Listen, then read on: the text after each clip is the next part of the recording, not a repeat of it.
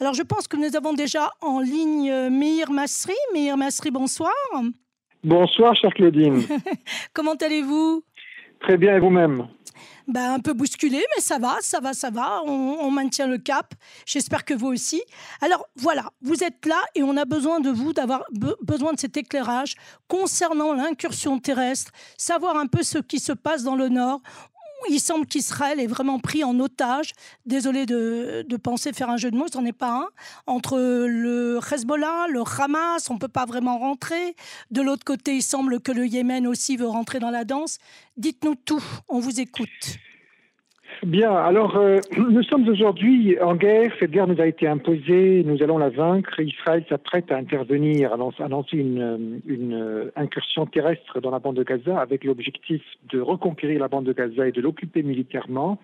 Euh, il y a des tractations aujourd'hui entre Israël et plusieurs partenaires régionaux euh, qui sont conduites par les États-Unis pour euh, réfléchir à l'après-guerre. Hein. Euh, une mhm. fois que nous aurons euh, totalement vaincu le Hamas et le djihad islamique, eh bien, qui, quelle sera l'autorité que nous mettrons en place dans la bande de Gaza, si ce sera une autorité nouvelle ou si ce sera l'autorité palestinienne, si c'est une autorité nouvelle, dans quelle mesure, quelle relation va euh, euh, va avoir et quelles seront les, les modalités de, de, de, coopération et de coordination entre cette autorité et l'autorité palestinienne à Ramallah. À ce stade, euh, on ne parle pas d'un deuxième front. Il semble que le l'axe euh, pro-iranien soit complètement dissuadé. Le Hezbollah se contente de petites manœuvres terroristes hmm. sur la frontière nord, mais euh, globalement de menaces naturellement qui viennent de Téhéran et du Hezbollah. Mais euh, vous savez, celui qui veut faire la guerre, il ne menace pas, il l'a fait euh, par effet de surprise. Hmm. Euh, l'histoire nous l'a enseigné et d'ailleurs très malheureusement l'histoire récente également.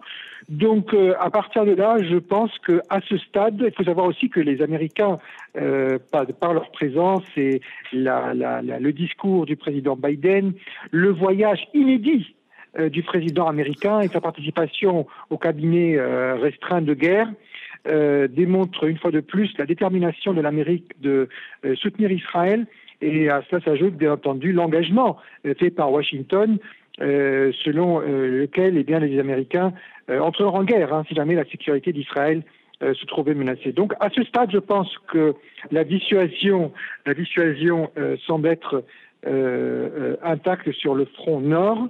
Euh, le Hamas est en train aujourd'hui de, de, de, de en position de faiblesse et nous l'avons vu avec ses otages étrangers, enfin binationaux.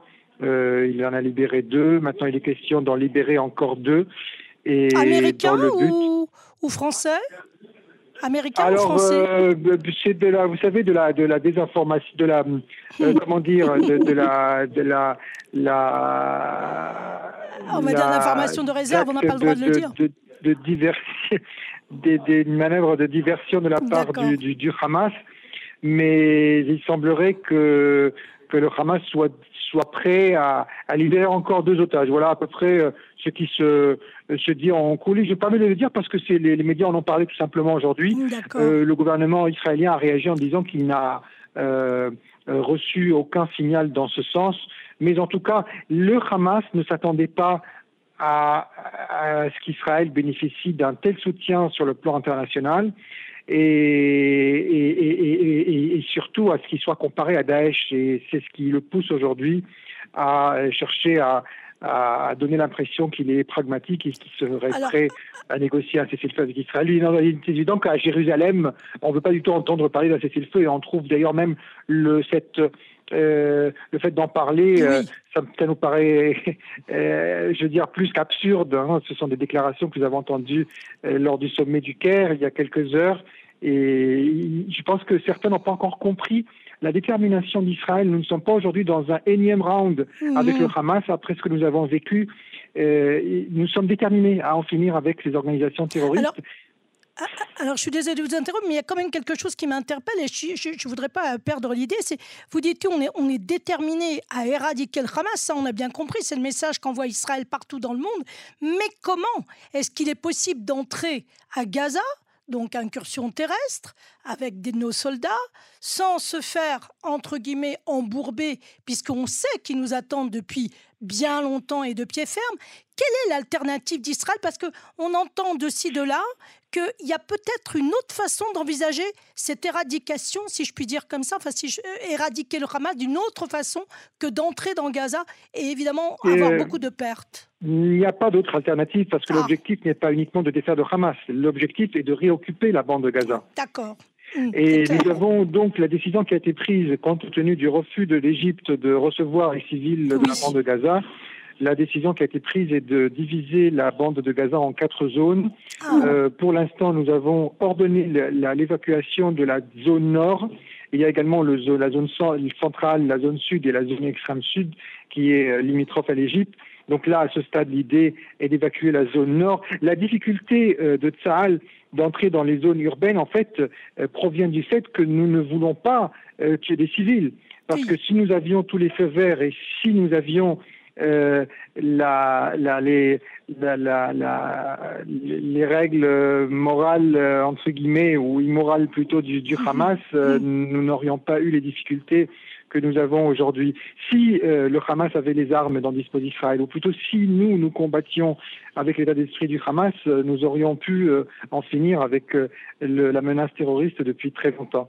Donc je pense qu'en l'absence de, de, ce facteur-là, ce facteur civil dans la zone nord, euh, Israël aura les mains libres.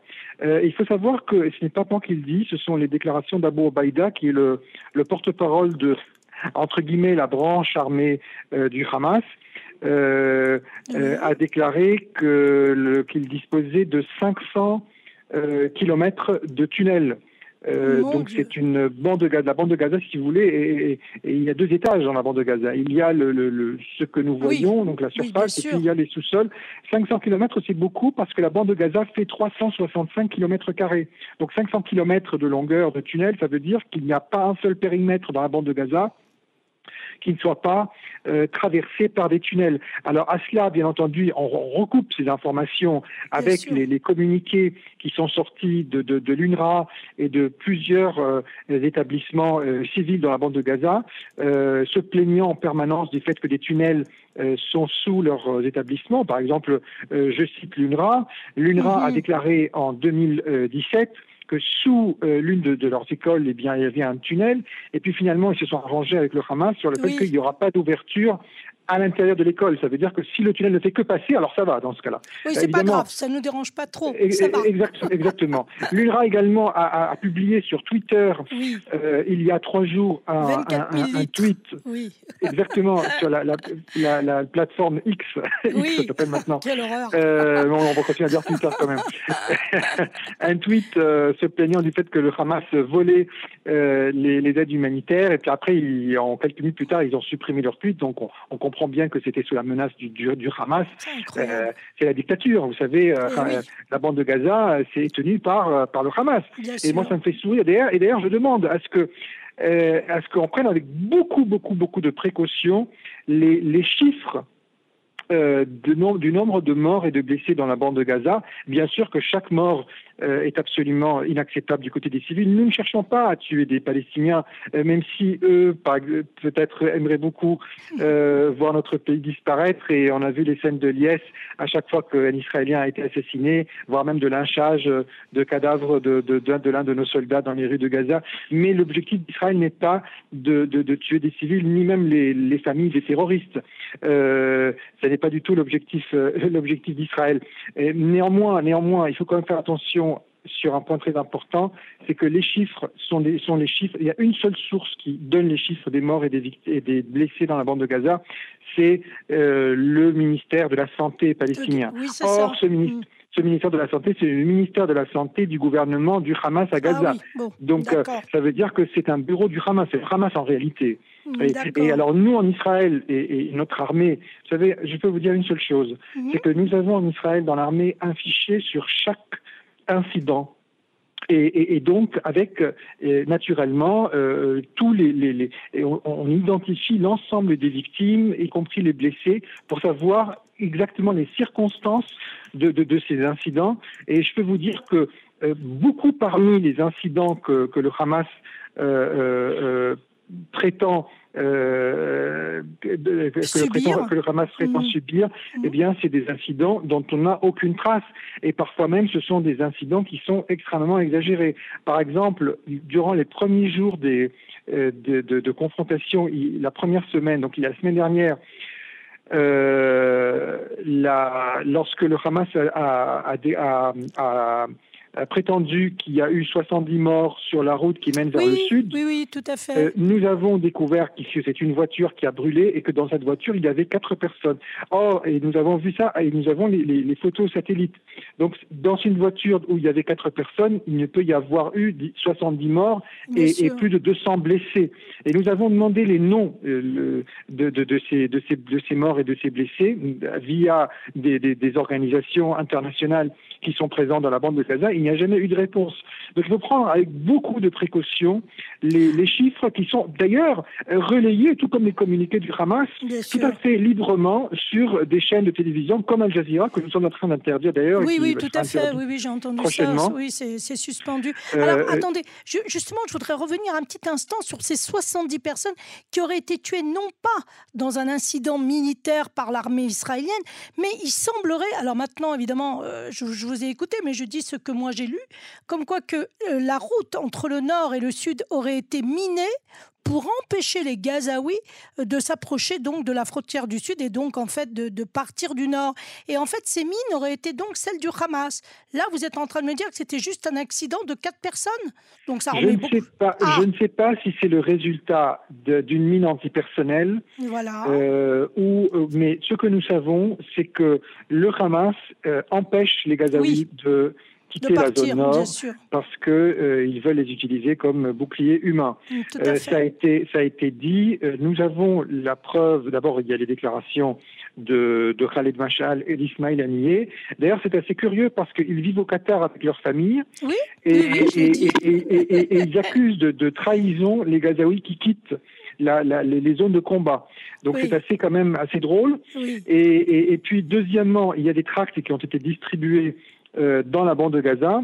Euh, et, et, nous avons les photos de ces tracts sur lesquels il est écrit ne croyez pas aux mensonges des, des, des médias pro-sionistes, ça veut dire euh, bah, les, les, médias qui disent qu'il va y avoir une intervention terrestre. La, il n'y aura pas d'intervention terrestre. Les, les missionnistes ne préparent pas une intervention terrestre. Ce n'est que de la propagande sioniste. Et donc, pour calmer les gens et pour les gens, et parallèlement à cela, il y a des véhicules qui ont été confisqués oui, oui, je sais, des clés, des, cartes d'identité. Les gens, doivent rendre, les, gens n'ont pas le droit d'avoir de l'essence.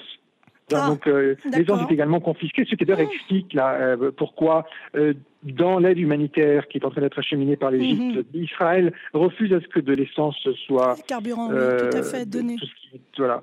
Parce que ça rentre dans. D'abord, parce qu'ils empêchent les Gazaouis de les obtenir et ça va directement aux, aux Et mmh. deuxièmement, parce que ça, ça rentre aussi dans la, la, c'est une matière euh, dans, qui entre dans la, la, fabrication des, des, des, roquettes. Bien sûr. c'est pour ça d'ailleurs que euh, c'est interdit, dans les deux sens en fait.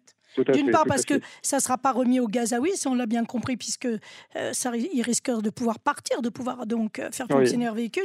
Et secondo, donc ça irait directement au Hamas et c'est l'interdiction. Vous savez, à Gaza, à, Gaza, à Gaza, il y a entre 200 et 250 otages israéliens, manifestement, mais il y a plus de 2 millions d'otages palestiniens. Euh, oui. donc, euh, euh, d'ailleurs, nous avons des, des, des, des, amis dans la bande de Gaza. Il y a des journalistes. Il reste encore quelques chrétiens. Il n'y en a pas beaucoup. Il y a des gens qui s'expriment sur les réseaux sociaux. Moi, personnellement, il y a des gens qui, qui commentent. D'ailleurs, je ne sais pas comment parce que je ne sais pas si comment l'internet fonctionne encore à Gaza. Mais, mm. mais j'ai des gens sur les réseaux sociaux, notamment sur Twitter, qui, qui commentent et qui, qui m'écrivent, même ah par messagerie Twitter. Et, et, et donc, ils sont complètement euh, désemparés, ils, se plaignent, ils disent qu'ils sont pris, pris en otage et qu'ils ne savent pas comment faire. Donc, euh, Mais il y a quand euh, même un million de personnes qui se sont déplacées, qui ont été déplacées, oui, oui, oui parce ah, que la pression, la pression était forte, surtout la détermination. Oui. Et, la pression internationale. Et, et encore une fois, le, le l'appui dont a disposé Israël durant les derniers jours et les dernières semaines de la part de la communauté internationale, notamment des, pays occidentaux, mm. et avec à leur tête les États-Unis, ça a quand même été un message extrêmement clair euh, pour la communauté régionale et notamment pour euh, euh, les miliciens de Gaza. Oui, bien sûr. Allô? Oui. vous êtes là? Absolument, plus que ah, jamais. D'accord, plus que jamais. Waouh. Donc oui. Alors finalement, on comprend, l'incursion terrestre va avoir lieu. Alors évidemment, l'autre question qui va juste derrière, quand? Est-ce une question de semaine, de mois, de jours, d'heures? Euh, moi, mon estimation personnelle, c'est que c'est une question de jours. C'est une question de jours et et euh, mais ça va avoir lieu. je, je, veux vous dire deux choses, euh, si vous me permettez. Bah, Premièrement, il est clair, il est clair que euh, sur le plan tactique, euh, euh, notre système de sécurité s'est avéré être défaillant. et d'ailleurs, beaucoup de têtes vont tomber après cette guerre sur le plan politique, mais aussi sur le plan sécuritaire. Mais ça, c'est sur le plan tactique. Et tout le monde, il y aura une commission d'enquête, naturellement, comme celle qui a, qui a été formée au lendemain de la guerre de Kippour.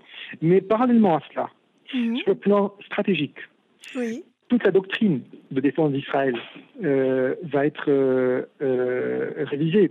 Tout est remis en cause en réalité. L'idée de, de, de, de, retrait unilatéral, l'idée selon laquelle on pourrait cohabiter avec des zones tenues par des miliciens.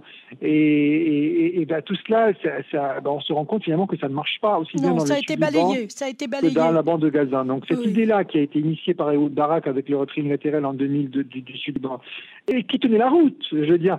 Oui, il y conceptuellement, avait de, bonnes raisons mm-hmm. de d'aller dans ce sens. Et par Ariel Sharon, euh, avant de euh, donc par la suite qui a été maintenu par le parti Kadima, eh bien, ça n'a pas tellement marché parce que nous avons vu qu'à chaque fois qu'on se retire d'un territoire sans accord, sans partenaire fiable, eh bien, ces territoires se transforment automatiquement en ce qu'on appelle en relation internationale les zones grises. Oui, tout ça veut dire des zones, euh, euh, des zones ne sont pas sous contrôle, des zones hors, hors, hors, loi, hors loi, hors loi. Et, et, et, donc comme les, les, la Somalie, comme les, les pans de territoire euh, qu'a perdu le régime syrien et qu'a perdu l'Irak également, qui ont été récupérés par Daesh et, d'autres milices islamistes euh, dans les années 2014-2015. Donc c'est à, peu près euh, le, le, même scénario. On se mhm. retire et euh, ces zones euh, passent sous contrôle de, de, de miliciens et d'organisations clandestines. Cette situation ne pouvait pas durer. Et en Israël, il y avait, euh, il y a aujourd'hui un, consensus euh, national sur cette question.